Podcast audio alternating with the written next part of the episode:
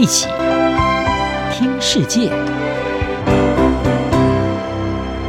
欢迎来到一起听世界，请听一下中央广播电台的国际专题报道。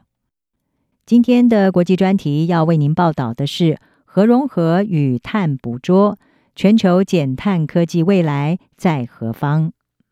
今年九月初，一颗巨大的磁铁从美国送抵位于法国南部的国际热核融合实验反应炉。科学家接下来将把六个同样巨大的磁铁组装起来，准备测试人类能源技术的另一种选择——核融合技术。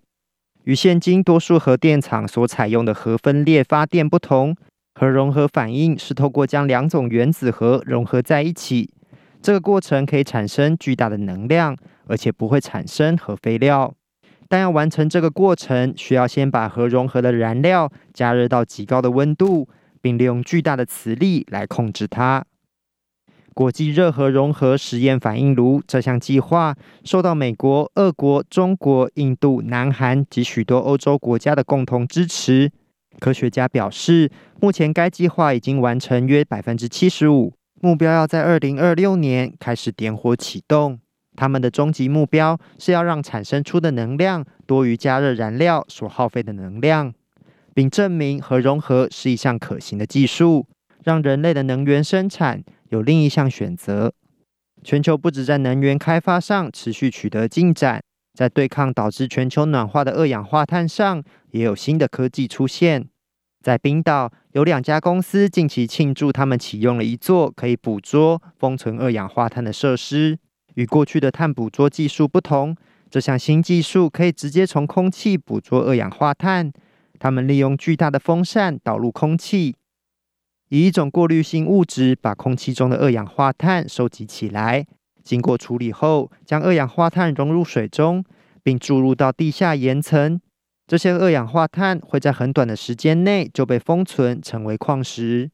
这座设施希望利用这种直接空气捕获的技术。每年从空气中抽取出四千公吨的碳，而且由于这座设施是位于冰岛的一座地热发电站，因此处理过程都是使用再生能源。不过，虽然科学家努力研发新科技，要努力找出未来能源发展的方向，但这些刚起步的新技术，或许对于目前全球越来越严重的洪水、野火等紧急气候危机，仍然面临远水救不了近火的窘境。联合国政府间气候变迁问题小组八月份发布了一项关键性的研究报告，警告气候危机会让在全球出现的极端热浪、干旱、洪水变得越来越频繁。如果没有迅速、大规模的减少碳排放，地球平均温度上升的幅度不仅可能在本世纪超越巴黎气候协定设下的摄氏一点五度门槛，甚至可能超过摄氏两度。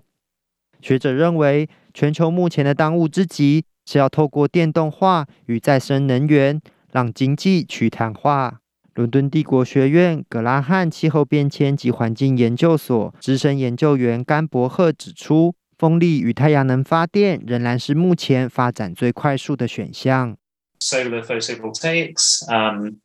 太阳光电、风力发电正相当快速地渗透到全球的能源系统，它们的成本也正在急速的下滑，所以它们也证明很具前途。从低碳选择来看，而且它们提供我们低碳电力，让我们可以去做很多其他可以让我们的经济去碳化的事情。专家也点出。个人的交通工具是全球碳排放的主要来源。推动车辆电动化，不仅可以减少碳排放，也能够刺激能源储存技术的发展。像是过去十年电动车的崛起，已经让锂电池价格大幅下降，效能也显著提升。但甘伯赫也指出，再生能源的长期储存仍是一大问题。特别是许多再生能源未来必须面对季节性供电不稳定的问题。你知道，你不能在这个时候拥有经济效益足够的电池，或者是够大到能够储存国家在冬季所需要的所有电力需求。而我们在寻求的是类似长耐久的能源储存。我们已经有抽水蓄能电站，然后我们也有了其他技术，这些已经存在或者正在发展。我们有这个重要的角色，要让氢作为能源储存。例如，你可以用电力产生氢，透过水电解，而氢是一个非常好的长期能量储存，同时可以利用在许多不同的领域，交通、加热等等。在一些情况下，它可以转换回电力，如果需要的话。所以有很多的解决办法。